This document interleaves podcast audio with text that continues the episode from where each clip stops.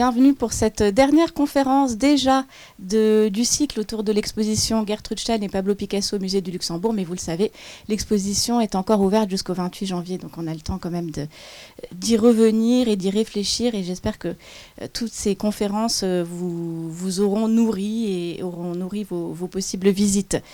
Euh, alors après être revenu euh, sur l'écriture de Stein, puis sur la figure de John Cage, passeur, vous vous en souvenez, euh, de l'œuvre de, Stein aux États-Unis, cette conférence, finalement, elle fait un petit peu comme dans l'exposition, elle fait se rejoindre l'art et la littérature autour d'une notion qui était absolument majeure pour Stein, aussi pour Picasso, mais quand même particulièrement pour Stein, cette notion de quotidien.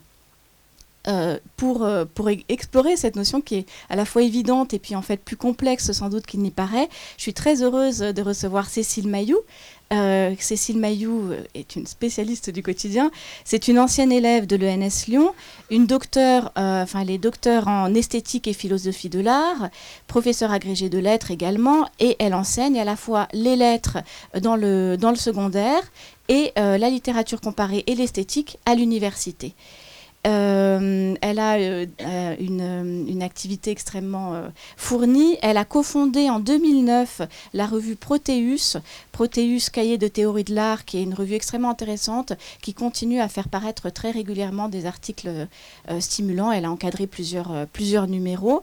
Et elle a soutenu en 2014 une thèse intitulée Poétique du quotidien, art de vivre et non-art, Capro Filiu Perec Spoeri crois que je les ai dit dans le bon ordre ou presque. Enfin voilà, une thèse vraiment euh, consacrée à cette question du quotidien. Elle en a tiré un livre intitulé Poétique du quotidien, le parti pris du nonard aux éditions de la Sorbonne. Ce livre vient de sortir, il a une très très belle réception et euh, je vous annonce d'emblée, si vous voulez là aussi prolonger euh, cette, cette conférence, en avant-première que Cécile parlera sur France Culture. Tendez bien les oreilles vers 18h10 dans l'émission de Sylvain la suite dans, la suite dans les idées. Bonsoir à tous, merci d'être venus, merci de votre présence, merci beaucoup Marie pour euh, cette présentation donc, de mes travaux. Et surtout de m'avoir sollicité pour parler euh, dans le cadre de cette exposition Gertrude Stein et Pablo Picasso, exposition passionnante et qui euh, m'a vraiment séduite par ce rapprochement qu'elle propose entre le langage et donc l'écriture et la littérature et euh, les arts euh, visuels à travers donc ce rapprochement euh, de Stein et Picasso. Alors moi je vais parler essentiellement ce soir de l'œuvre de Gertrude Stein, même si je, mon, mon, but hein, est de la replacer justement dans un parcours de l'art et de la littérature depuis le début du XXe siècle euh, et, donc, je vais vous parler euh, du quotidien et des jeux de langage dans l'art et la littérature euh, contemporain. Alors, j'avais proposé un petit, ce clin d'œil hein, à, cet objet qui est la chaise, qui est très présent justement dans l'art, et on en dira quelque chose.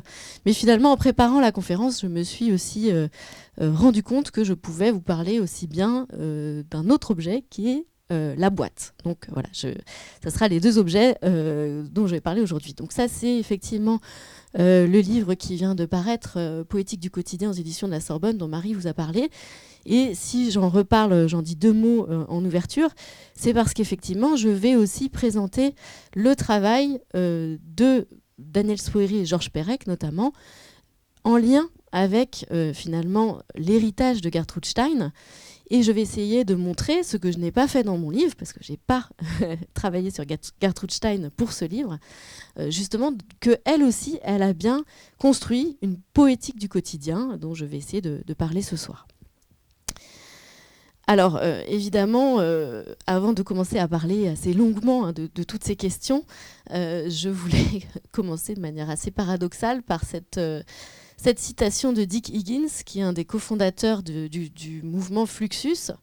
Et donc, dans le cadre de la Something Else Press, il a publié beaucoup euh, Gertrude Stein, dont les livres n'étaient pas disponibles en fait dans les années 70, qu'on ne trouvait pas, qui n'étaient plus édités. Et donc, dans un article intitulé Pourquoi publions-nous autant de Gertrude Stein, qu'il a euh, publié en 1972, il écrit pour conclure l'article, c'est la dernière phrase de l'article. It needs reading more than talking about.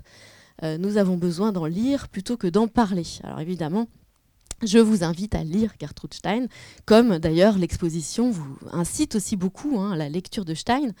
Euh, et euh, cela est rendu possible en plus par des traductions nombreuses hein, qui sont parues récemment. je pense qu'il y a vraiment un regain d'intérêt pour son œuvre.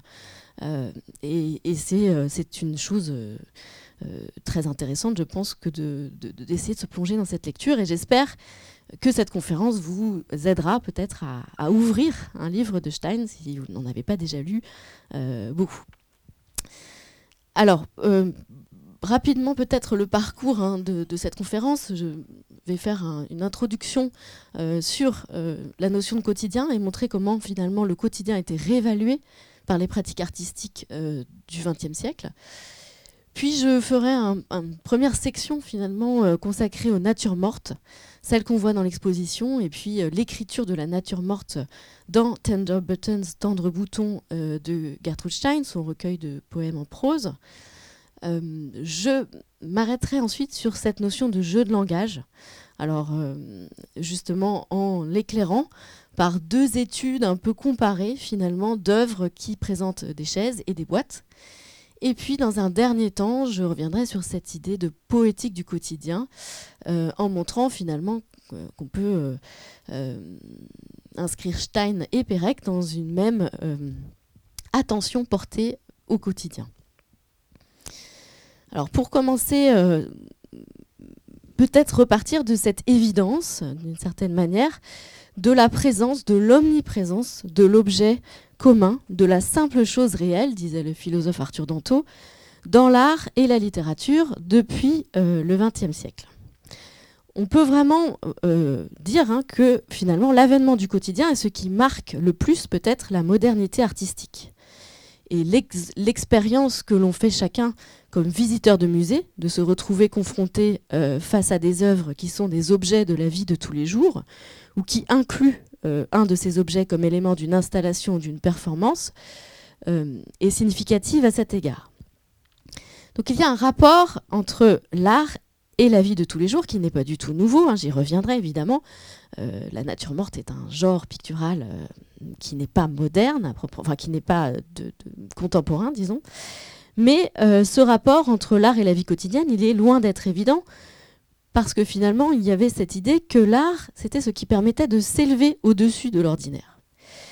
Et euh, lorsque la peinture a pris pour objet de la représentation des scènes, des éléments de la vie ordinaire, que ce soit dans des genres particuliers comme celui de la nature morte dont je parlerai tout à l'heure, dans un courant artistique comme la peinture hollandaise, où la représentation de scènes domestiques domine, finalement, c'était plus souvent dans une volonté de décaler l'intérêt esthétique du sujet à la manière du peintre ou de transfigurer la réalité représentée.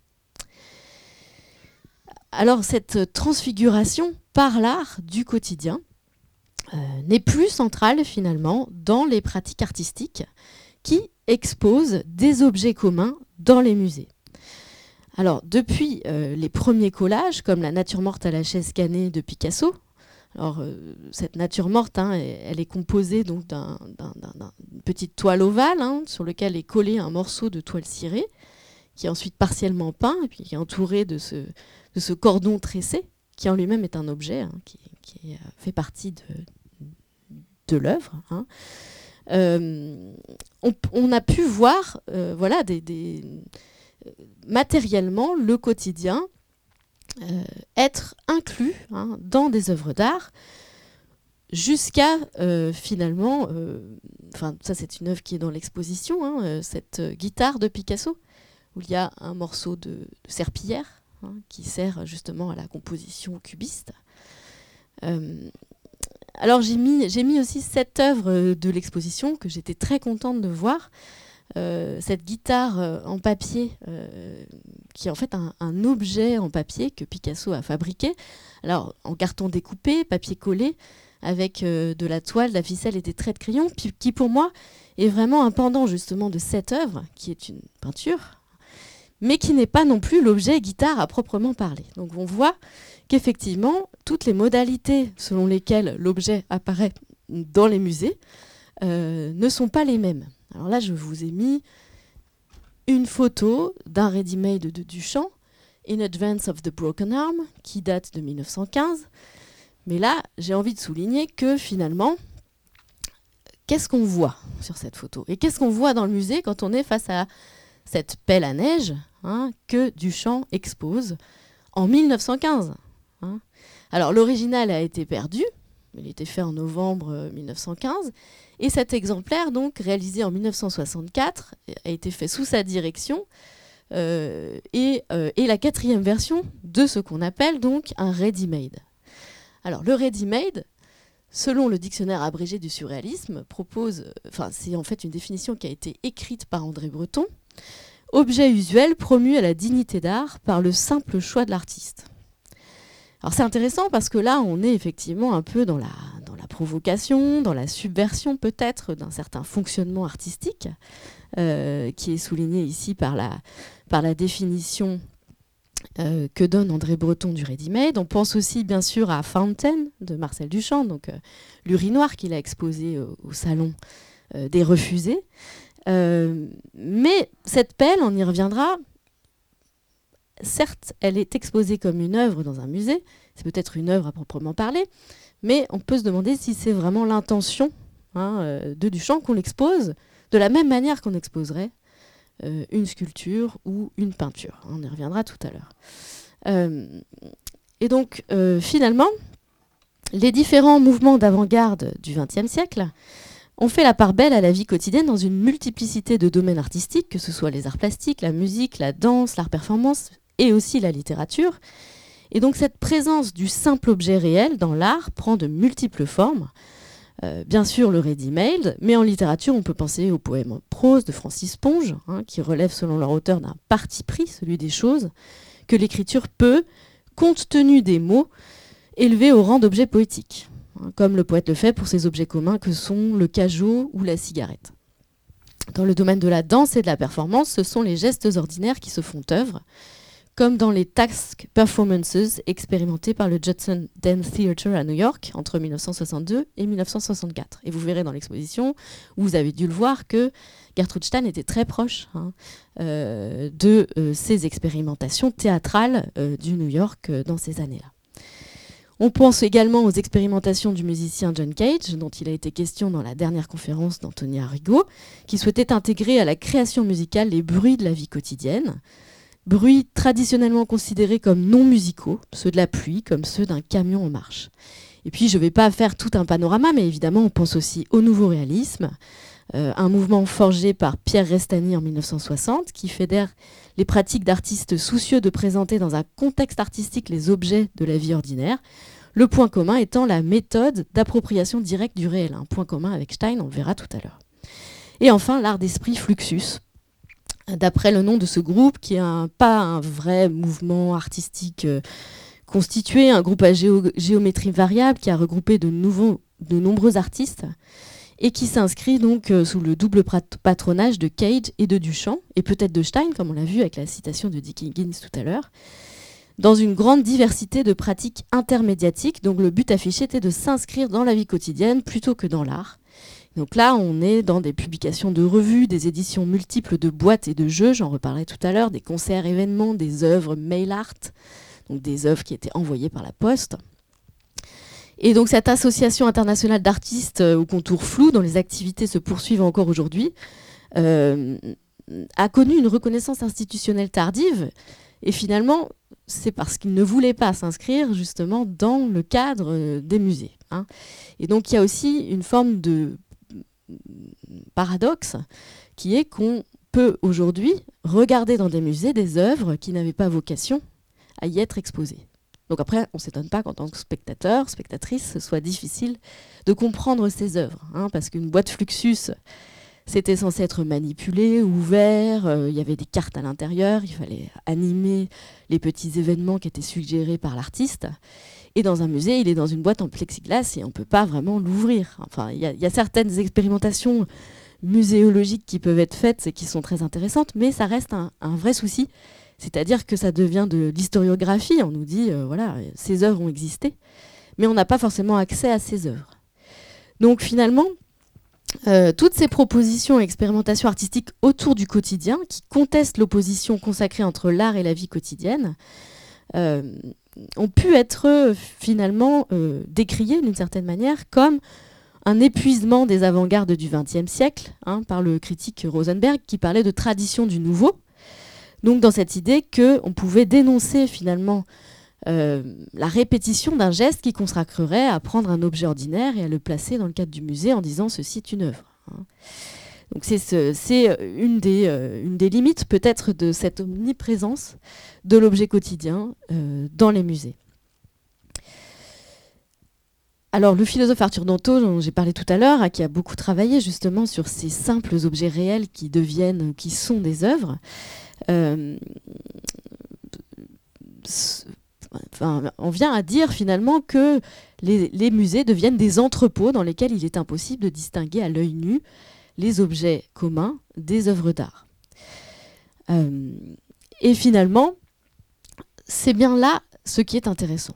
C'est comment est-ce qu'on perçoit un objet selon le contexte dans lequel il est exposé. C'est toute la théorie de Danto, hein, qui est aussi euh, la théorie institutionnelle de l'art, de ce qu'il nomme les objets indiscernables, c'est-à-dire ces objets qui pourraient être de l'art ou, pourraient ne pas en être. Par exemple, la pelle de Duchamp, bon, si elle est mal rangée, euh, on peut éventuellement s'en servir pour déblayer la neige. Euh, voilà. Donc c'est euh, cette idée-là. Donc j'en reparlerai tout à l'heure parce que c'est une question philosophique, celle de l'ontologie des œuvres, ce qui permet de définir les critères d'une œuvre. Même quand cette œuvre est indiscernable à l'œil nu d'un objet commun. J'y viendrai tout à l'heure. Donc finalement, il y a cette préoccupation philosophique, si vous voulez, d'un côté.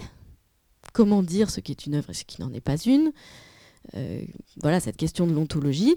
Et en même temps, il y a les expérimentations des artistes, qui eux, justement, ce qu'ils cherchent à faire, c'est à se tourner davantage vers la vie quotidienne que vers l'institution muséale, dont les artistes Fluxus, par exemple, hein, se, méfient beaucoup, hein, et ils essayent de toujours être un peu en marge de cette institution, euh, dans une critique aussi de la marchandisation de l'art, hein, et du fait que les œuvres deviennent des biens euh, financiers, avec le développement du marché de l'art. Et, ça, j'en reparlerai tout à l'heure. Mais finalement, Danto, alors très tard, hein, il a fini par reconnaître l'intérêt et l'apport euh, des expérimentations Fluxus euh, à l'art. Et euh, c'était un peu un mea culpa, parce que c'est dans les années 80, donc c'est des pratiques des années 60, ça, 20 ans après. Il a fini par reconnaître que quand même c'était important.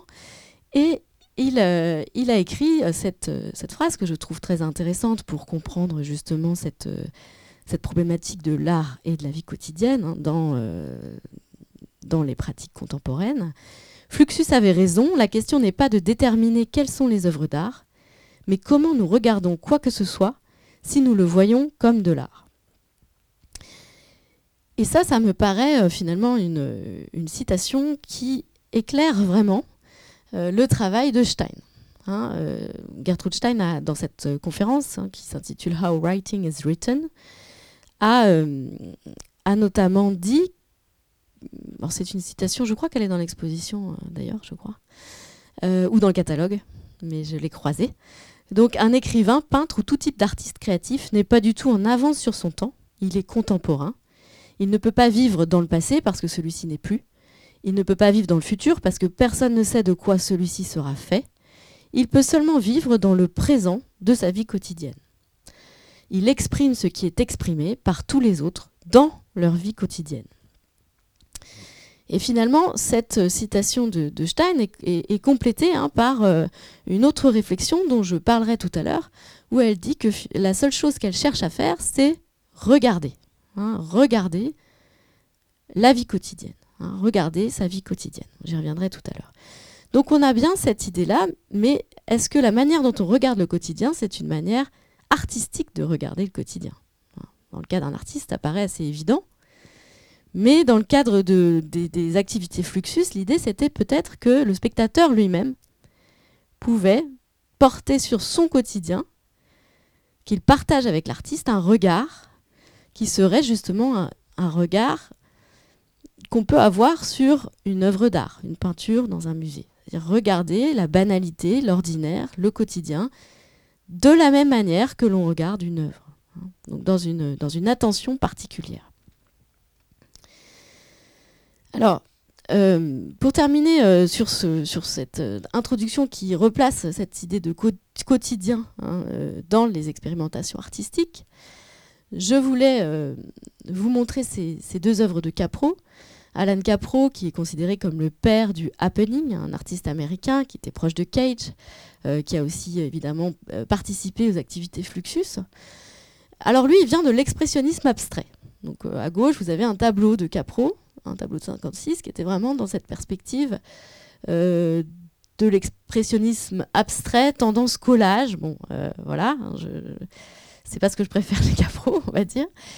Et euh, à droite, vous avez une photo d'un de ces environnements des années 60 qui s'appelle Yard. Et, et voilà, j'ai mis cette citation parce qu'il a, il a écrit il a écrit, enfin il a dit dans une interview, je serai toujours un peintre d'un certain type. Donc ça c'est une chose qui est intéressante avec les artistes Fluxus, c'est que ces catégories de l'artiste, du peintre, de, l'écrivain, euh, ils, ont envie d'en, malmener un petit peu les limites. Hein. Et Capro, quand il fait un environnement, il se perçoit quand même comme un peintre. Alors c'est, assez intéressant. Et donc il a écrit un article très, très, très, très célèbre euh, qui s'intitule L'héritage de Jackson Pollock, dans lequel justement il euh, revient sur le travail de l'artiste Pollock. Il explique pourquoi finalement le geste de Pollock de peindre avec la, technique du dripping sur des grands tableaux qui étaient par terre était un geste important. Mais pour lui, ça n'allait pas assez loin parce qu'une fois que le tableau était peint, Pollock le remettait au mur du musée. Et donc Capros, lui, ce qui l'intéressait, c'était l'activité du dripping. C'était ce qui était en train de se passer, It's Happening, quand Pollock faisait justement son, sa grande toile avec cette technique du dripping. Donc il revient sur cet héritage de Jason Pollock, qu'il considère comme vraiment euh, très important pour les artistes contemporains. Et il écrit Les jeunes artistes d'aujourd'hui n'ont plus besoin de dire je suis peintre ou poète ou danseur, ils seront simplement artistes. Tout de leur vie leur sera ouvert. Ils découvriront à travers des choses ordinaires le sens de l'ordinaire. Ils ne tenteront pas de les rendre extraordinaires, mais ne feront que constater leur sens réel. Et à partir de rien, ils imagineront l'extraordinaire et peut-être aussi bien le néant. Les gens seront enchantés ou horrifiés, les critiques seront dans la confusion ou amusés, mais cela, j'en suis certain, ce sera les alchimies des années 60. Donc là, on a vraiment un ton prophétique hein, qui, euh, annonce évidemment euh, la grande ébullition hein, de, l'art des années, des années 60. Et euh, il y a d'autres éléments intéressants dans cet article. Hein. Il parle justement de la manière dont ces créateurs audacieux vont nous montrer, comme si c'était pour la première fois, le monde que nous avons toujours eu autour de nous et que nous avons ignoré. Mais ils vont découvrir des happenings, des événements entièrement inconnus, trouvés dans des poubelles, des classeurs de police, des couloirs d'hôtels, vus dans des vitrines de magasins et dans les rues, éprouvés dans des rêves et des accidents horribles. Une odeur de fraises écrasées, la lettre d'un ami, une affiche pour vendre une marque de lessive, Trois petits coups sur la porte d'entrée, une griffure, un soupir ou une voix, lisant sans fin, une vision saccadée, aveuglante, un chapeau melon. Tout deviendra matière première à ce nouvel art concret. Donc là, on est vraiment dans cet art du quotidien, tel qu'il est euh, théorisé hein, par Capro, mais aussi à l'origine de nombreuses pratiques artistiques euh, dans les années 60 qui héritent justement des expérimentations de Stein, de Picasso, et j'y reviendrai tout à l'heure. Et Capro conclut son article en disant Pollock nous a laissé au point où nous devons nous préoccuper et même être éblouis par l'espace et les objets de notre vie quotidienne, que ce soit nos corps, nos vêtements, les pièces où l'on vit, ou si le besoin se fait sentir par le caractère grandiose de la 42e rue. Insatisfaits de la suggestion opérée à travers la peinture sur nos autres sens, nous utiliserons les spécificités de la vue, du son, des mouvements, des odeurs, du toucher.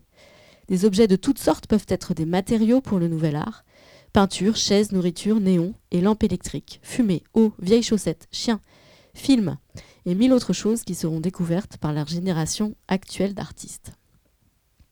Alors une énumération qui fait beaucoup penser à la, au sommaire hein, de, du recueil de Gertrude Stein, Tender Buttons. Hein, euh, j'y reviendrai tout à l'heure. Donc voilà pour euh, cette introduction, ce quotidien qui est vraiment au cœur justement de la préoccupation des artistes, cette attention portée à la vie quotidienne, explique peut-être cette euh, omniprésence de l'objet commun euh, dans les musées, mais surtout, Capro nous l'explique bien, il est au centre d'une volonté d'expérimenter avec justement les différents médiums et euh, de proposer autre chose finalement que des œuvres au sens artefact hein, exposées à l'intérieur d'un musée. Donc c'est bien un quotidien réévalué hein, qui euh, est placé finalement au centre de ces préoccupations des artistes euh, des années, euh, enfin du début du XXe, je dirais, jusqu'aux années 60, hein, comprises dans un sens assez large. Alors on revient sur finalement la présence du quotidien dans l'œuvre de Stein et peut-être aussi dans, l'exposition à travers les natures mortes parce qu'elle est euh, vraiment articulée hein, à cette réflexion sur le quotidien, selon moi. Donc le genre de la nature morte, euh, alors là j'ai voilà, c'est certaines des œuvres qui sont présentées dans l'exposition, La nature morte aux oranges de Matisse, euh, La nature morte de Picasso, vert, pomme, livre, hein, donc voilà, on est dans des, tableaux cubistes. Mais on voit bien euh, avec euh, cet exemple que ce genre de la nature morte est un genre euh, beaucoup plus ancien. Là, on a une, nature morte de Zurbaran, nature morte avec citron, orange et rose, qui est de 1653. Mais ce qu'on voit ici, c'est que dans cette conception de la nature morte, c'est vraiment le trompe-l'œil hein, qui est, qui est l'objectif finalement du peintre. Hein. Comment représenter les objets qui composent la nature morte de la façon la plus fidèle possible au réel. Hein. C'est-à-dire vraiment, vraiment en trompe-l'œil. Hein, ce qu'on peut rendre compte de euh, finalement de leur présence hein, à travers euh, justement une, euh, une volonté de, mimésis, une volonté réaliste. On pense à l'anecdote reprise par Hegel du peintre Zeuxis qui lance un défi à Parésios, hein, c'est raconté par Pline l'Ancien. Et le défi, c'est de peindre.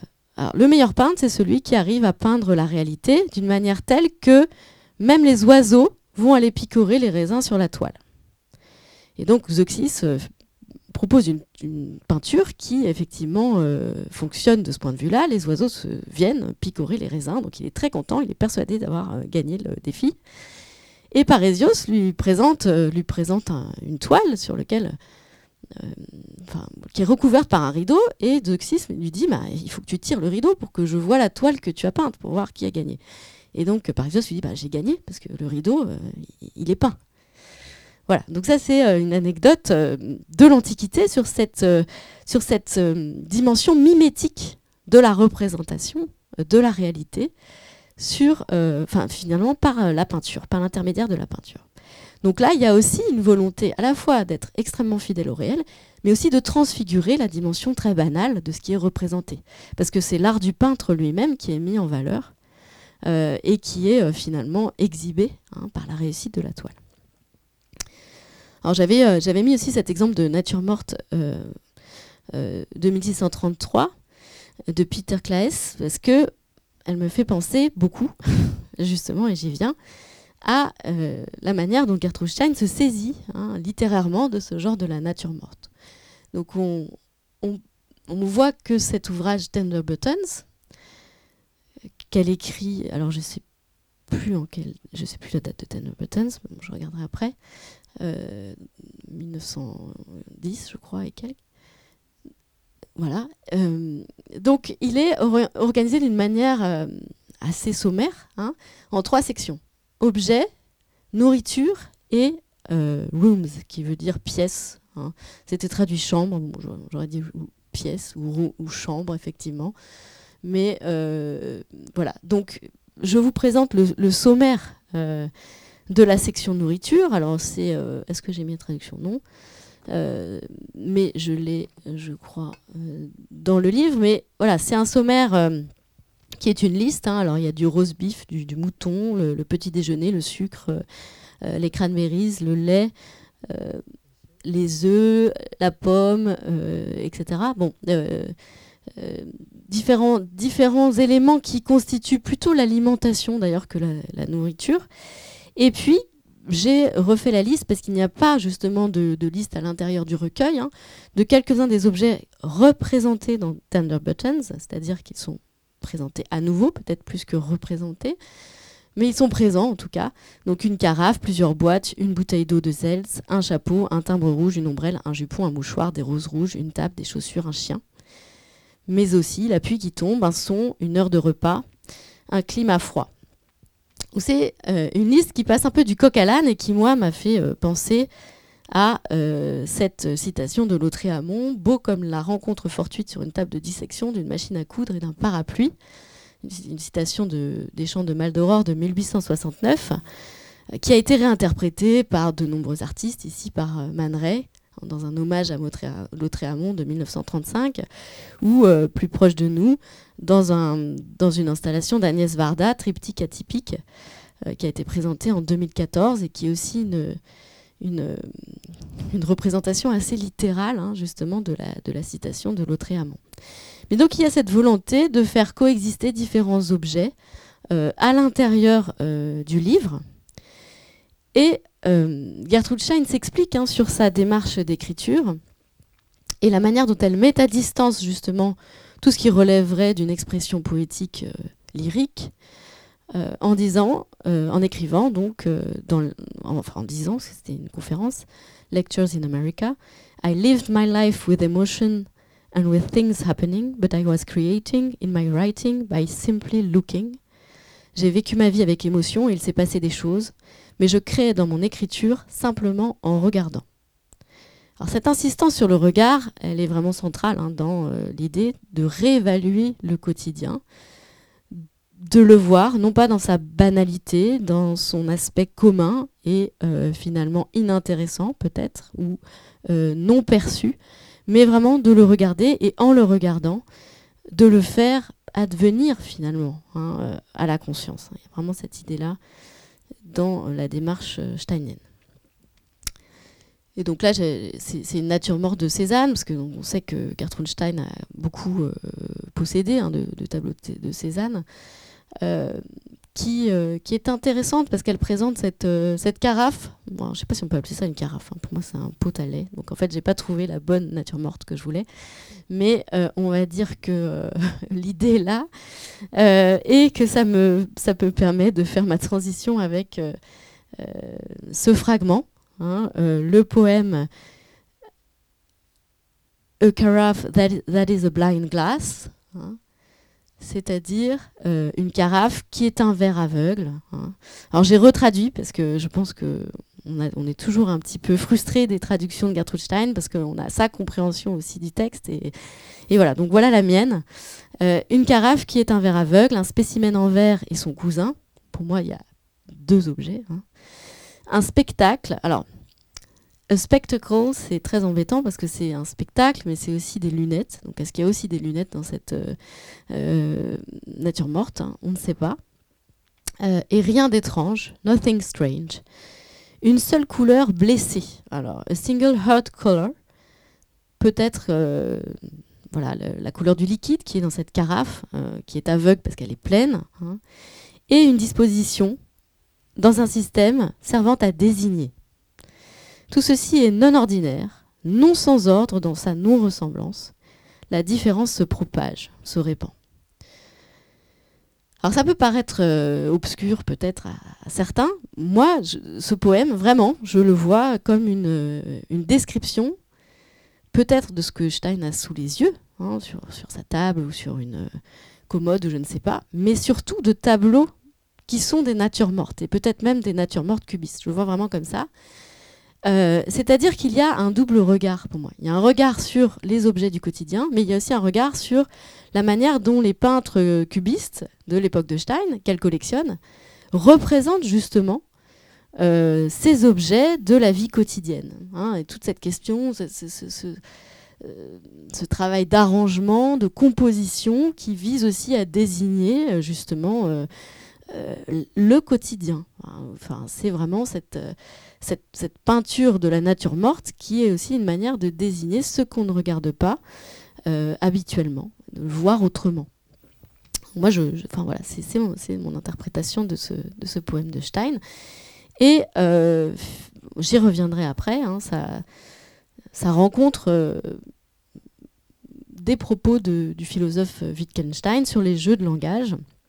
C'est-à-dire que d'une nature morte à l'autre, il y a des différences, mais on peut aussi, évidemment, voir des ressemblances. Hein, et des ressemblances en lien avec, justement, la réalité représentée et la manière dont le peintre euh, choisit de composer sa toile et euh, le, style aussi de sa composition euh, qui peut justement être une différence par rapport aux autres manières de représenter la même scène.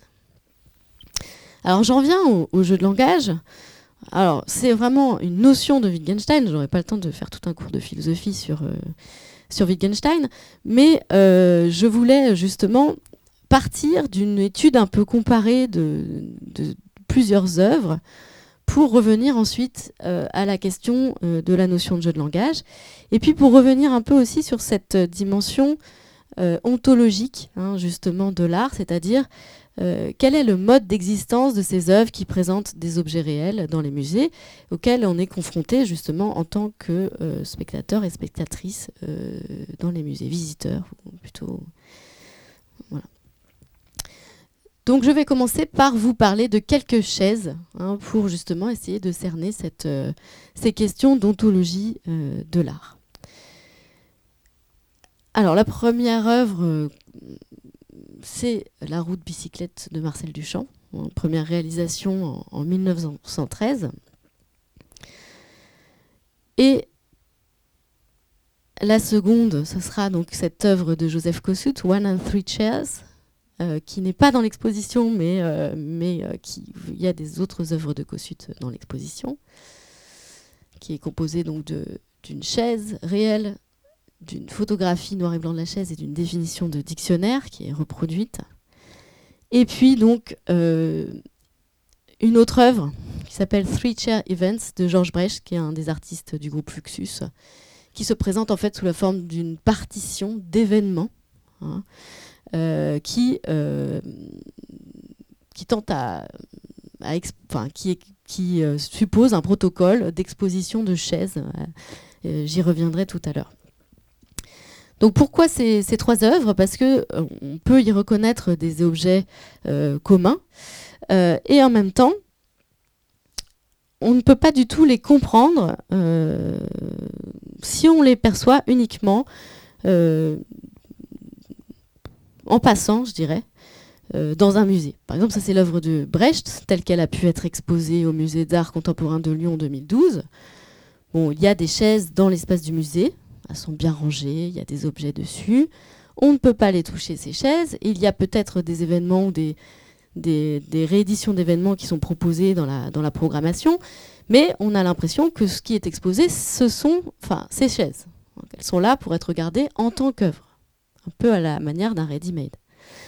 Alors que euh, ce n'est pas tout à fait euh, le cas en réalité. Quant à la route de bicyclette de Duchamp, j'y reviens.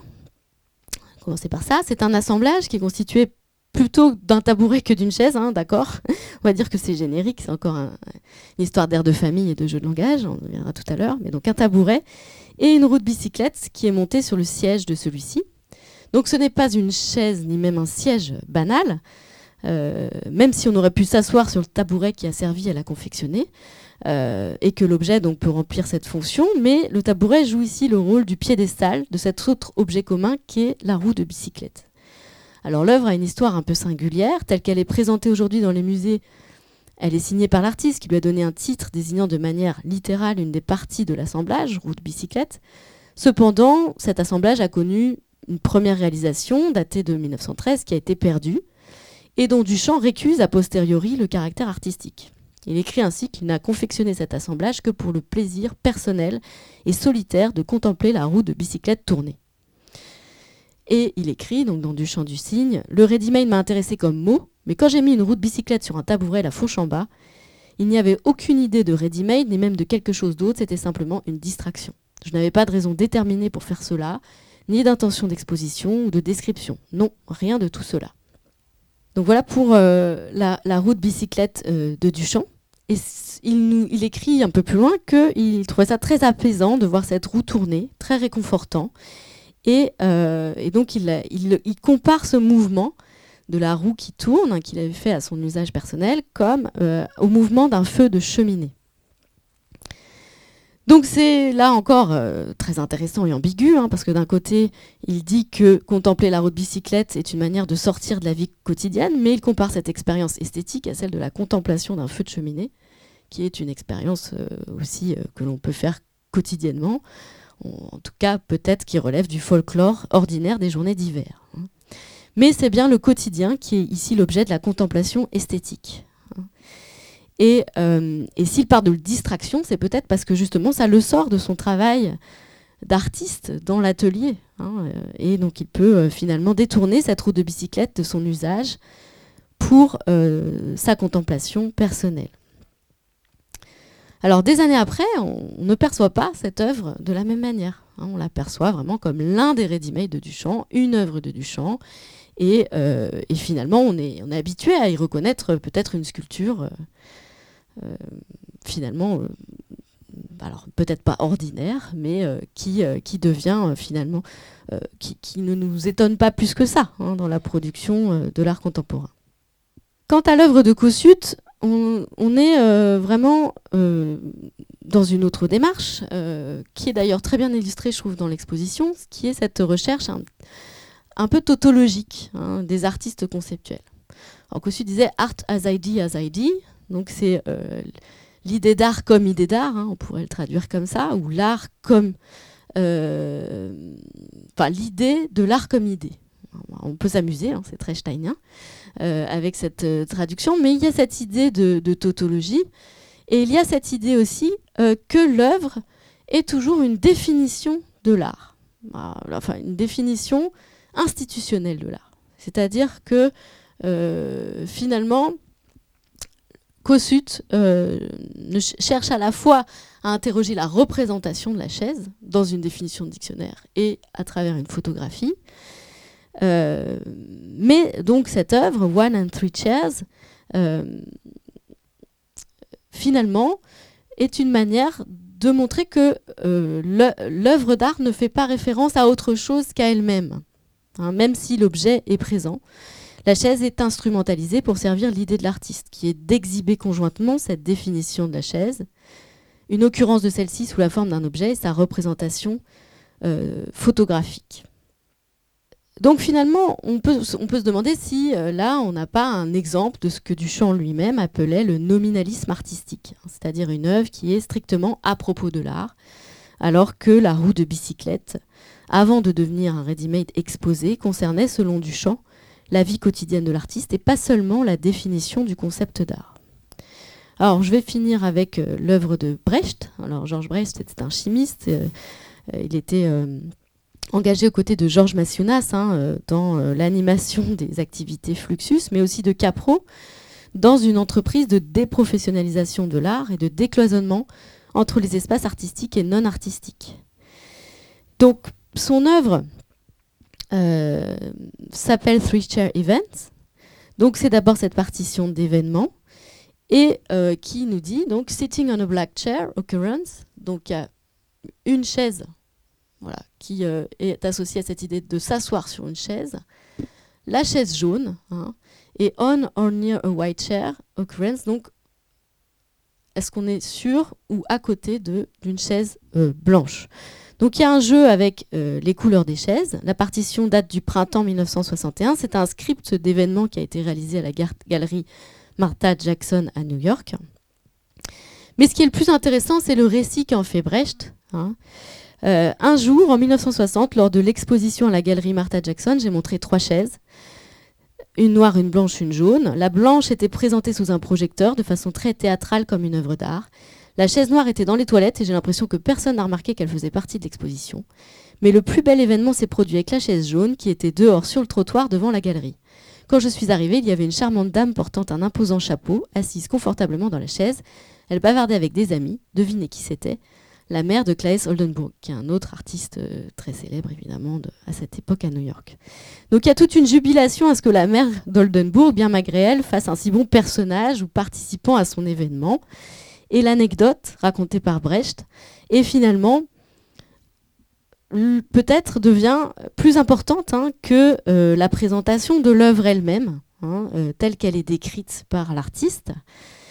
L'objet quotidien qu'est la chaise joue un autre rôle que celui utilitaire qu'il possède dans la vie de tous les jours, mais en même temps, euh, cette chaise blanche qu'il met en valeur par un éclairage pour être contemplée, c'est la seule chaise qui est intégrée à l'espace d'exposition du musée, qui ne se situe pas dans ses marges, lui permet d'exhiber ce dispositif justement de l'art contemporain et euh, qui, va reconnaître le statut d'œuvre euh, justement par les choix euh, d'exposer ou non les artefacts produits par les artistes.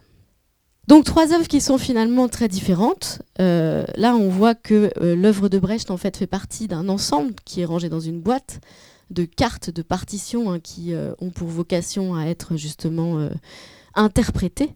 Hein. et que là encore, hein, ça, revient sur ce que je disais tout à l'heure, c'est très difficile d'exposer ces œuvres. Parce que euh, finalement, qu'est-ce qu'on comprend de cette boîte avec ces cartes à l'intérieur si on ne peut pas soi-même les manipuler? Alors, cela, cela me permet donc de dire que finalement, ces différentes œuvres relèvent bien des jeux de langage tels que les décrit euh, Wittgenstein. Alors, dans les recherches philosophiques, en 1953, Wittgenstein essaye de décrire des actes de langage réels ou ordinaires, de rechercher le sens des propositions à partir de leur usage en situation communicationnelle. Alors, il écrit justement que les mots langage, expérience, monde S'ils ont bien une application, doivent en avoir une aussi humble que les mots table, lampe et porte. Hein, euh, il s'intéresse vraiment à cette dimension du langage ordinaire. Mais ce qui m'intéresse euh, particulièrement, c'est quand il essaie de définir les jeux de langage. Alors, il n'en donne jamais une vraie définition. Euh, c'est toujours des non-définitions, des définitions des jeux, des, airs de famille. Donc, il tourne un petit peu autour de cette question-là. Mais il prend comme exemple, finalement, de ces jeux l'affinité qu'il peut y avoir entre deux tableaux dont l'un est composé de taches de couleurs sans netteté rigoureuse, l'autre de taches analogues par la forme et la distribution mais rigoureusement tranchées. L'affinité est tout autant indéniable que la différence entre les deux tableaux. On reconnaît bien les termes qui, étaient présents tout à l'heure dans le poème de Stein, cette idée de différence. Donc il y a bien un air de ressemblance entre les œuvres que je vous ai présentées, mais elles sont différentes, elles sont différentes dans leur visée, et elles représentent bien une manière de jouer, hein, euh, pour l'artiste, de jouer avec les différentes propositions que sont les œuvres euh, à l'intérieur ou à l'extérieur d'ailleurs euh, du musée et, notamment quand elles incluent donc ces objets communs.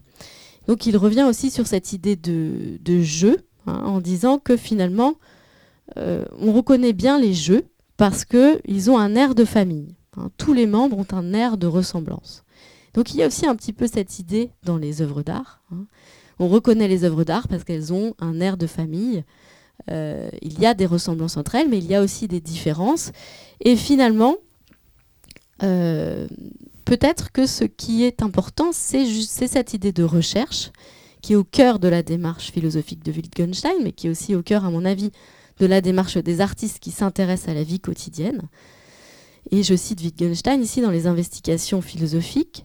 Les aspects des choses les plus importants pour nous sont cachés à cause de leur simplicité de leur banalité.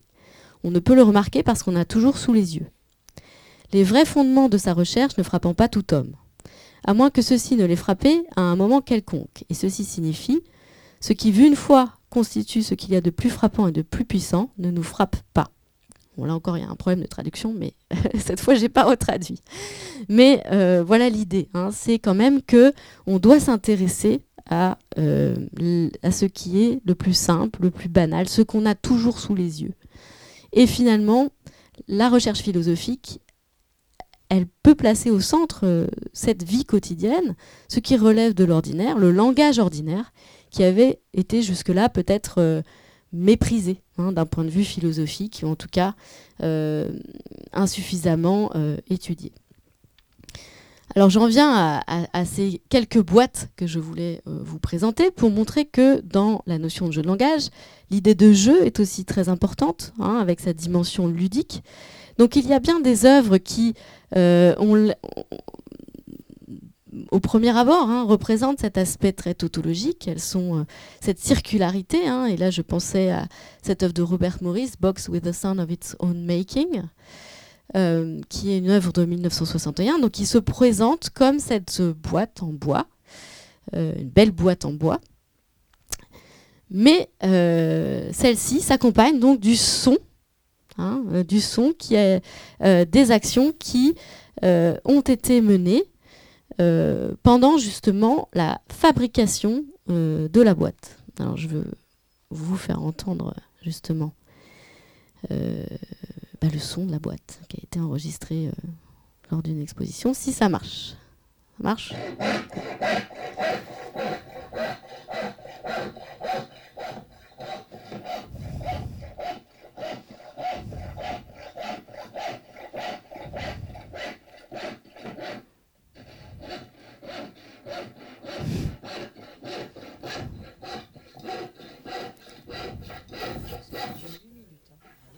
On va pas tout entendre.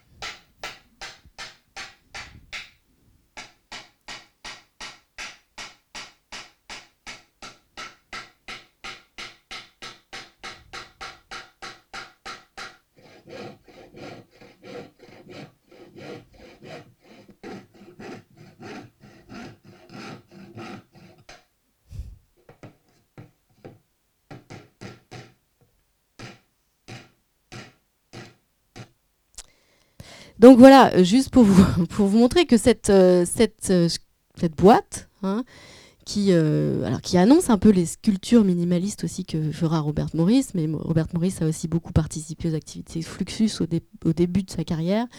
Il était aussi assez impliqué en tant que chorégraphe et danseur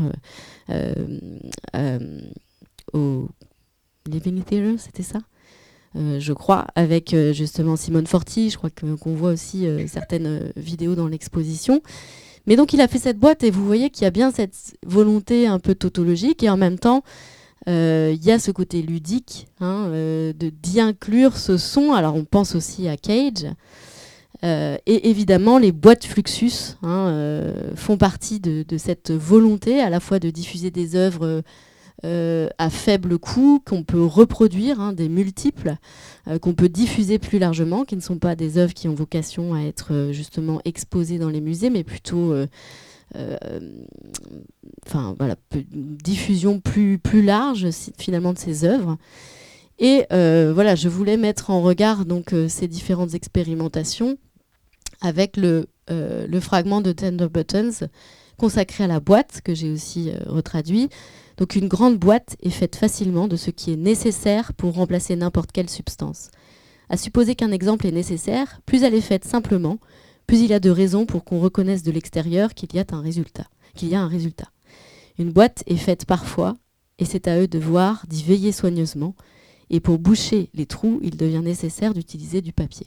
Voilà, je, je trouve que c'est intéressant parce qu'il y a plusieurs fragments qui concernent les boîtes dans Tender Buttons, et il y a vraiment une proximité de réflexion sur le fait de fabriquer une boîte, euh, de vraiment toutes les actions qui doivent conduire justement à, pouvoir faire exister cette boîte qui ensuite euh, devient finalement utile, qu'on peut remplir. Hein. Et donc il y a d'autres fragments dans Tender Buttons où la boîte est ouverte et où elle donne encore lieu à d'autres descriptions, d'autres objets. Donc on retrouve peut-être au-delà de cette dimension tautologique de l'art conceptuel qui peut être présente dans certaines œuvres euh, minimaliste, euh, cet esprit de jeu, cet esprit ludique euh, de Fluxus. Hein. là, il s'agit d'un manifeste Fluxus. qui est une manière justement de jouer ici avec les définitions de dictionnaire, les définitions de flux, mais en même temps de, de, de, mettre en avant finalement une, autre réalité que Masuna s'appelle l'art amusement, qui doit être simple, amusant, non prétentieux, insignifiant. Il ne requiert aucune ingéniosité ou des répétitions innombrables. Il n'a pas de valeur marchande ou institutionnelle.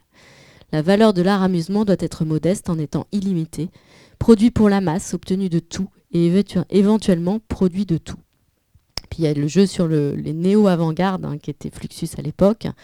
L'art amusement Fluxus est l'arrière-garde sans aucune prétention ou incitation à participer à la compétition de l'art de faire mieux que les autres avec l'avant-garde.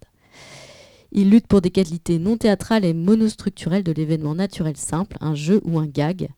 C'est la fusion de Spike Jones, du vaudeville, du gag, des jeux d'enfants et de Duchamp.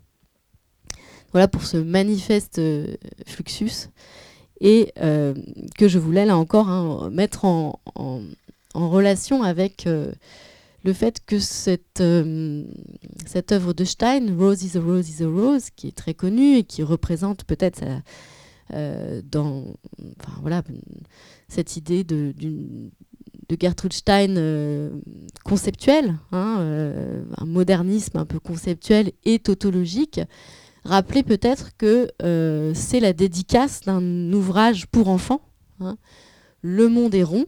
Donc il y a quand même cette dimension ludique, hein, et le fait de créer une rose avec des mots, c'est quelque chose de très enfantin, et qu'elle joue d'abord avec ça. Hein, avec euh, cette dimension ludique, avec cette dimension euh, enfantine peut-être hein, de, euh, voilà, de la disposition sur la page, de la disposition circulaire. Et finalement, je, trouve que dans l'exposition, c'était aussi là encore très intéressant d'avoir présenté les rotoreliefs de Duchamp, parce qu'il y a aussi cette dimension ludique, cette dimension un peu un peu enfantine hein, dans cette, euh, cette proposition de Duchamp. Euh, très simple, hein, c'est des disques euh, voilà, qui tournent, qui font ces illusions d'optique. Et finalement, on a là encore peut-être ce motif du cercle qu'on voit beaucoup dans l'exposition. mais c'est très bien présenté hein, dans l'exposition, cette idée à la fois de tautologie, c'est une œuvre d'art qui ne fait référence qu'à elle-même, mais aussi peut-être cette dimension de jeu et cette dimension ludique qui, elle, ouvre vers autre chose, qui est vraiment une perception plus simple, qui est peut-être celle de l'enfant, euh, justement de la vie quotidienne et euh, cette idée d'amusement qu'on retrouve dans les, pratiques plus fluxus.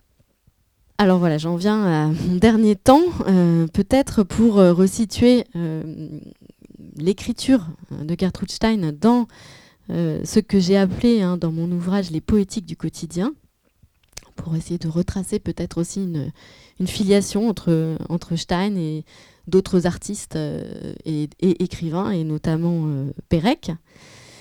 Donc, c'était pas l'objet hein, de, cette conférence, mais voilà, j'ai pour, pour finalement définir cette notion de quotidien, mis en évidence hein, euh, la pensée du quotidien que l'on doit essentiellement à ce philosophe et sociologue marxiste Henri Lefebvre, hein, qui a publié euh, La critique de la vie quotidienne, dont le, tome, le premier tome est paru en 1947. Et donc, dans la critique de la vie quotidienne, Henri Lefebvre se saisit de cette notion de quotidien qu'on n'employait pas hein, sous sa forme substantive à l'époque, ou très peu, euh, qu'il qui est un terme qui est apparu au 19e, dans la deuxième moitié du 19e, dans les écrits de Baudelaire et de Musset, mais comme une déploration hein, finalement de la modernité, hein, euh, euh, qui était subie euh, comme aliénante hein, et comme finalement décevante. Et donc dans les écrits de Baudelaire, de Musset, il y a ce terme de quotidien qui apparaît et le Lefebvre s'en ressaisit pour finalement fonder ce qu'il appelle une recherche, une connaissance critique de la vie quotidienne. Et cette vie quotidienne, et ce terme de quotidien, donc il le propose sous la forme de ce paradigme vie quotidienne, quotidienneté, quotidien. La vie quotidienne, c'est ce vivre de tous les jours, la vie quotidienne, de l'habiter, du vêtir, du boire, du manger. Et euh, ça inclut bien sûr cette expérimentation sur le langage ordinaire. Et finalement, ce pôle hein, euh, du paradigme de Lefebvre dans l'œuvre de Gertrude Stein, il est représenté euh, par son œuvre Tender Buttons. Euh, il y a aussi euh, la quotidienneté. Hein. c'est la vie quotidienne dans le monde moderne comme réalité vécue sur le mode de la déception, de l'aliénation, dans une critique qui, chez Henri Lefebvre, est une critique euh, inspirée de, Marx. Et on retrouve cette, quotidienneté dans les trois nouvelles qui, constituent le, recueil Three Lives, Trois vies, qui sont, on le sait, hein, en, plus une réécriture hein, des trois contes de Flaubert, et notamment d'un cœur simple. Et Lefebvre propose le terme de quotidien pour désigner la question de l'art de vivre, de la vie comme œuvre. Hein. C'est vraiment euh, une dimension un peu utopique, hein, une réflexion sur ce que serait une vie quotidienne désaliénée, hein, émancipée. Et finalement, pour moi, dans l'œuvre de Gertrude Stein, ce sont les autobiographies qui mettent ça euh, en évidence. L'autobiographie d'Aristoclas, l'autobiographie de tout le monde parce que c'est vraiment le pendant à l'expérience euh, de ces femmes hein, qui sont les personnages principaux euh, des trois nouvelles hein, qui composent Trois vies, qui sont marquées par les déterminismes sociaux, la misère, c'est la dépression aussi. Hein. Enfin, c'est vraiment des, des, femmes qui sont décrites comme étant finalement aux prises avec cette quotidienneté ou, dans une passivité aussi. Elles ne peuvent pas véritablement agir. Euh, dans ce monde hein, qui est décrit par Stein. Et, euh, et à l'inverse, hein, les autobiographies euh, présentent à la fois cette volonté de vouloir parler de la vie quotidienne de tout le monde, hein, autobiographie de tout le monde, mais en même temps de présenter la vie quotidienne de cet artiste qu'est Stein, et, et dans ses relations avec d'autres artistes, et dans finalement euh, une vie bonne hein, qu'elle décrit comme étant euh, sa vie d'artiste en fait. Hein. Et donc ça c'est euh, quelque chose qui m'a frappé en relisant Stein, hein, c'est que finalement il y a bien cette réflexion-là, même si on ne peut pas parler bien sûr d'écriture engagée au, au, sens politique du terme pour l'œuvre de Stein, je ne vais pas la récupérer euh, du côté du marxisme, pas du tout. Mais euh, il y a en tout cas cette volonté un, peu critique hein, de euh, mettre en évidence ces trois dimensions hein, qui constituent le paradigme du quotidien selon, selon Lefebvre.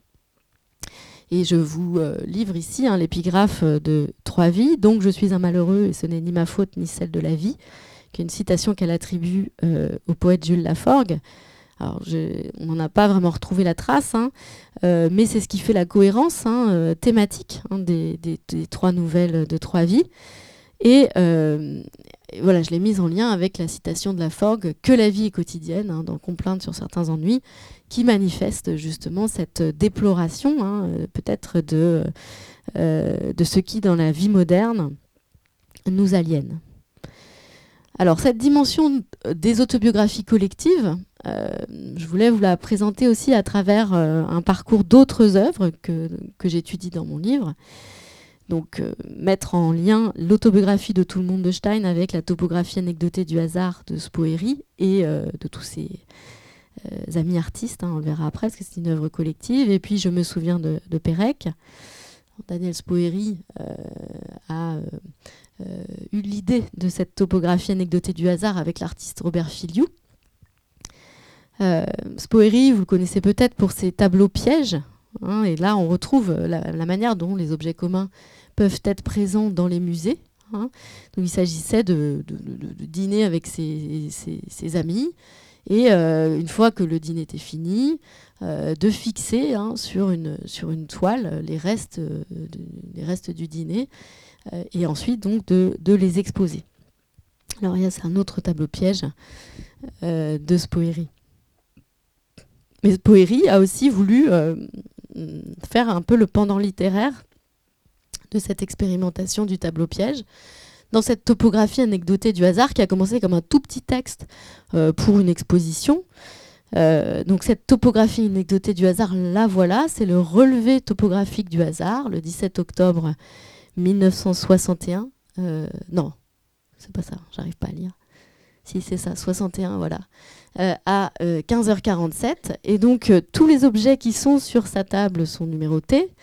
et ensuite, donc, il nous propose des descriptions hein, de ces objets. Alors, revoilà la boîte. Hein. Boîte en bois vermoulu au joint d'ouverture brisé, dimension 30 par 10 par 10 cm, portant d'un côté deux vieilles étiquettes superposées avec des inscriptions illisibles et de l'autre côté au crayon la mention Edelweiss 10, provenant d'un stock d'à peu près 35 boîtes de différents formats, probablement trouvées dans un débarras de quincaillerie minable car elles portent toutes des étiquettes et des inscriptions telles que poire taillée et olive à côté, fume, boule d'acier, pinceau, etc.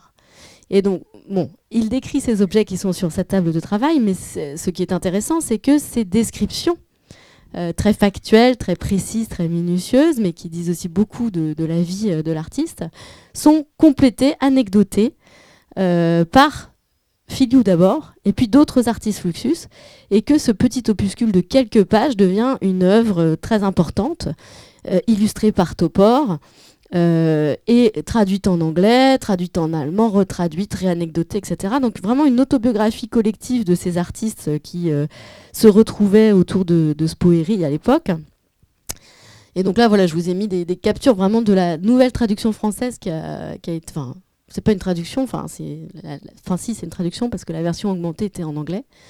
Euh, qui a été édité il n'y a pas longtemps et qui est vraiment un livre superbe parce que c'est accompagné de plein de documents et on a toutes ces anecdotes, hein, tous ces ajouts avec les initiales donc des euh, personnes qui sont à l'origine de ces ajouts. Et donc là, c'est euh, l'objet 32, donc couteau de cuisine aux manches de bois noir à la lame très rouillée. Euh, qui donne lieu à tout un développement sur le fait d'ouvrir des huîtres, qui m'a paru intéressant parce que ça, ça, fait penser aussi au poème en prose de Francis Ponge, hein, l'huître, donc, vous voyez, il y a, une manière de vouloir s'intéresser aux objets euh, en euh, les euh, débarrassant d'une certaine manière de l'écriture poétique, mais c'est quand même une forme de poésie hein, dans cette utilisation de la description, de la notation et la manière aussi dont justement elle devient une autobiographie collective de ce groupe d'artistes.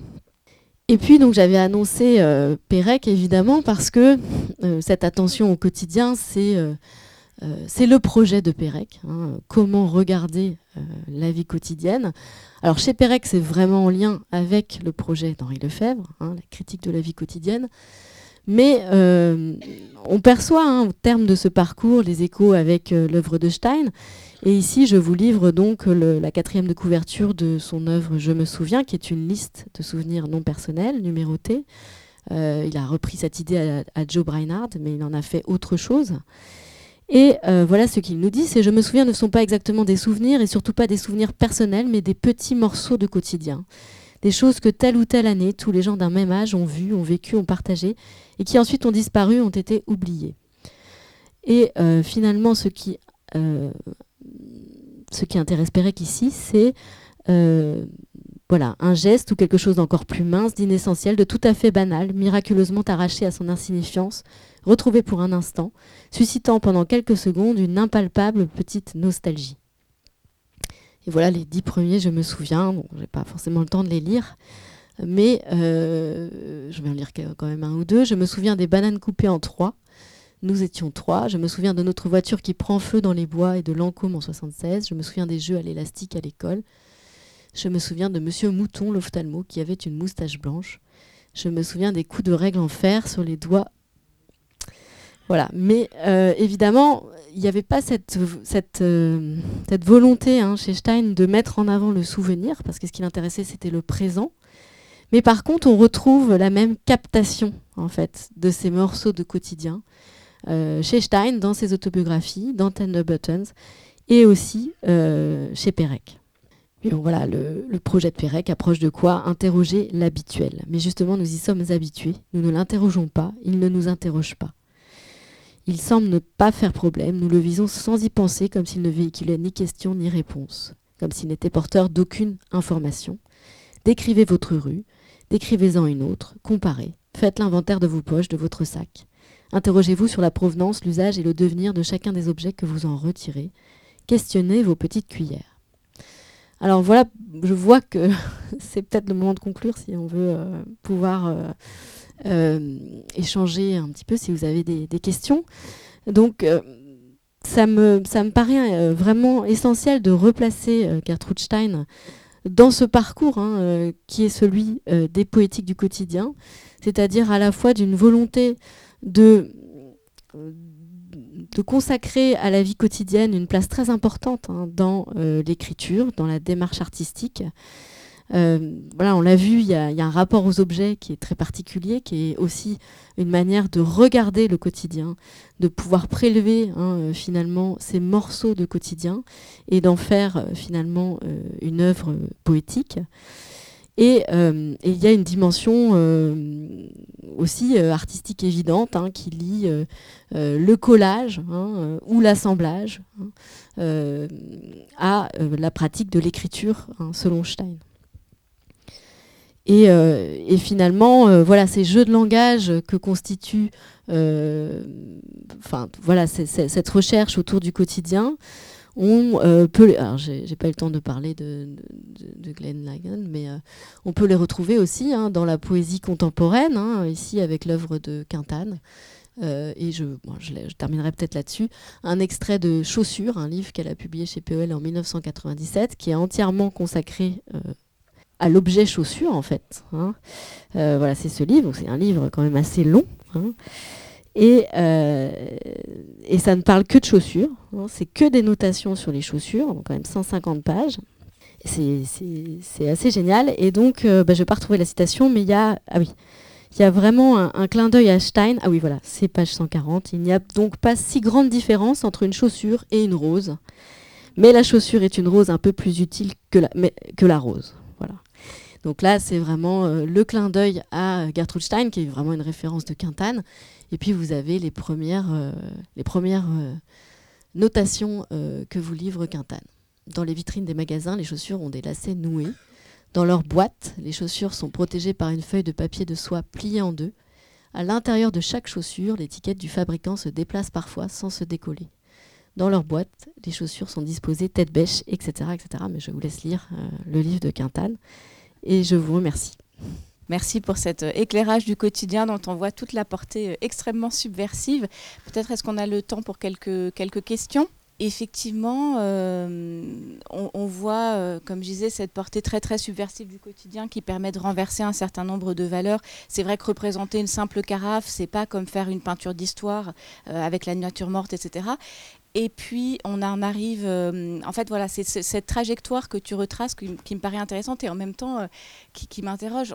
On, arrive ensuite à Cossud qui utilise le quotidien pour questionner vraiment, comme tu l'as très bien expliqué, cette, enfin, l'art et les, questions de l'art, les questions du musée, etc.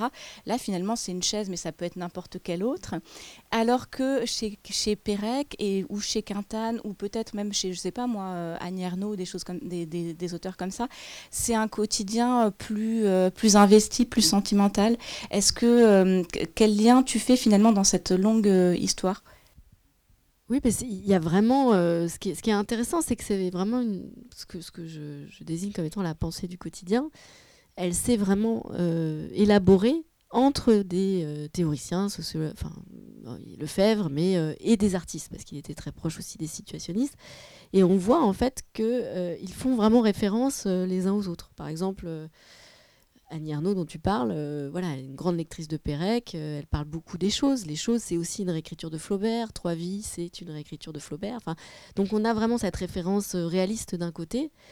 qui irrigue cette, cette, attention portée au quotidien. Et donc finalement, on a l'impression que les artistes, quelque part, s'obstinent. Ils disent, bon ben voilà, si on n'a peut-être pas besoin, Quintane, à un moment, elle le dit dans des interviews, elle dit, euh, bon, bah, on n'a a peut-être pas besoin encore aujourd'hui d'expliquer pourquoi on s'intéresse au quotidien. Euh, voilà, et pourtant, euh, les gens n'achètent pas mes livres. c'est quelque chose comme ça, un jeu glose, c'est ce qu'elle dit. Mais parce que le quotidien serait considéré comme justement peu digne d'intérêt, hein, juste philosophique ou, artistique. Exactement. Donc, donc voilà, c'est ce que Lefebvre appelle le dénominateur commun. et c'est ce dénominateur commun qui qui, voilà, qui, qui, qui, est à l'origine de cette expérimentation euh, artistique, mais qui est aussi vraiment une réflexion sur, euh, sur la connaissance critique du quotidien. C'est-à-dire c'est pas si évident de connaître le quotidien, c'est ce que dit aussi, aussi, aussi Stein, hein, comment regarder. Et, et, voilà, c'est cette démarche-là qui me...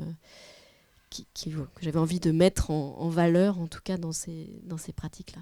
Ça marche plus. Vous parliez d'Annie Arnaud, moi ça m'a fait penser à Patrick Modiano, qui a beaucoup de succès avec ses livres, puisqu'il parle toujours du Paris d'autrefois, qui est un peu perdu, la nostalgie, et du, parti, du Paris d'aujourd'hui, un peu à la, à la Georges Perec, en fait, qui dit Je me souviens, euh, lui aussi se souvient, et c'est un peu une nostalgie.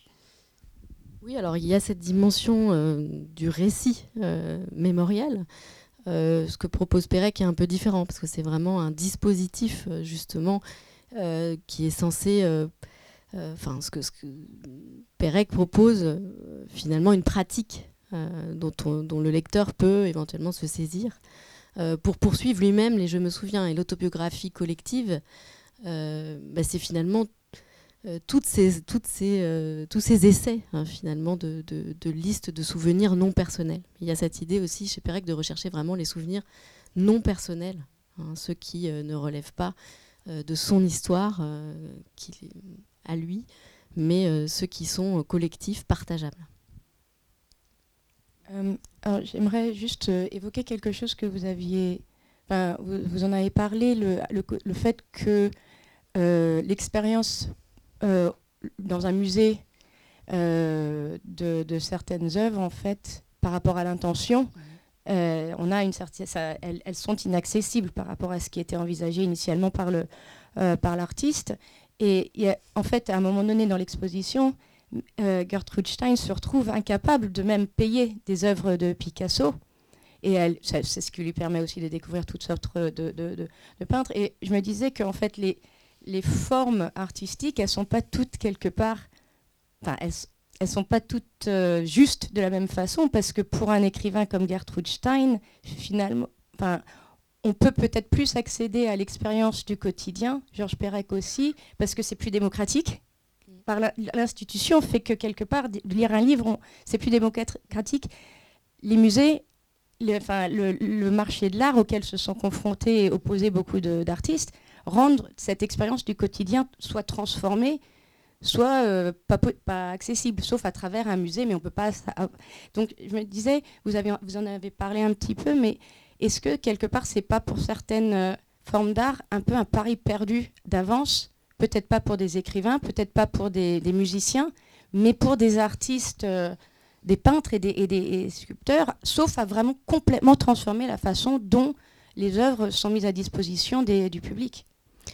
Oui, c'est tout à fait vrai. Et c'est d'ailleurs vraiment le moteur de l'expérimentation euh, des artistes, des non-artistes. Alors j'ai parlé de non-art parce que je voulais pas euh, consacrer trop de temps à définir cette notion, mais elle est, au centre de mon livre.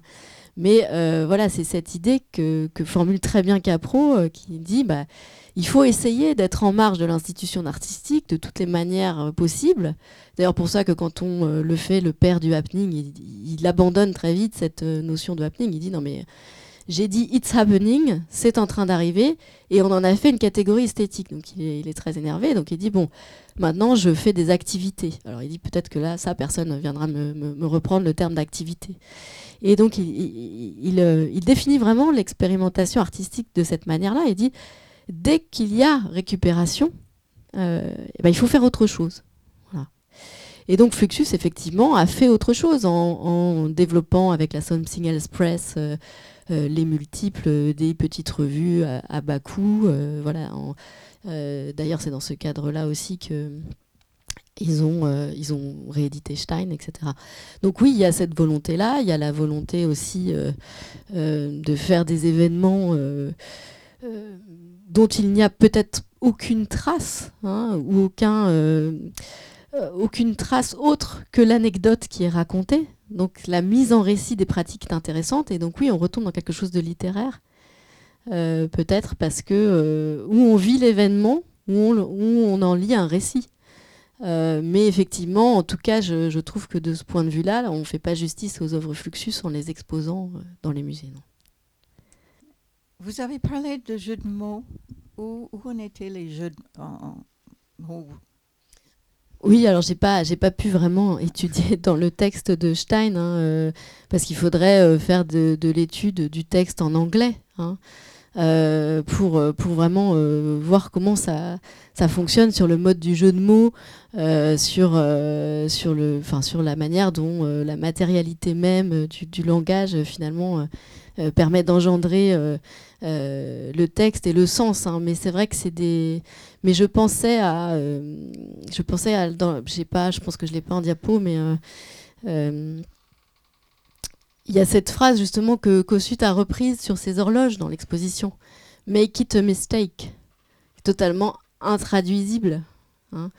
Euh, make it a mistake, et qui est, vraiment euh, presque un, anagramme de, voilà, qui, est, qui est de cette manière de, de, de, dire bah, faites des erreurs ou faites, faites l'erreur mais c'est totalement intraduisible en français. Et donc là, le, bah, le jeu de mots est en anglais.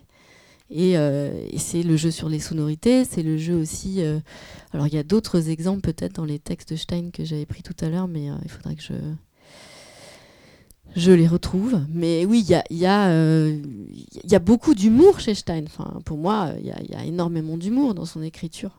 Il y a, une vraie volonté de jouer avec le langage, de jouer avec les mots, et comme on retrouve aussi d'ailleurs dans, je pense, dans les, dans les textes de Nathalie Quintane ou dans les Je me souviens de Pérec. Merci à tous pour votre attention. Alors, euh, on se retrouve, j'espère, euh, au musée, bien sûr, et puis peut-être pour une, séance. Euh, je ne suis pas sûre que pour la prochaine exposition, on fasse le même cycle de conférences, parce que c'est une exposition qui va porter sur le sport et le design qui est organisé par un, commissaire qui n'est pas francophone, donc c'est pas forcément le plus facile. Donc je réfléchis éventuellement à faire une table ronde. Vous serez au courant. Euh, l'exposition ouvre le, le, 13 mars, et pas tout de suite. On a encore un peu de Gertrude Schein, comme je vous disais, mais n'hésitez pas euh, à regarder sur le site du musée, à vous tenir au courant. C'est aussi sur l'appli. Euh, voilà. Merci beaucoup.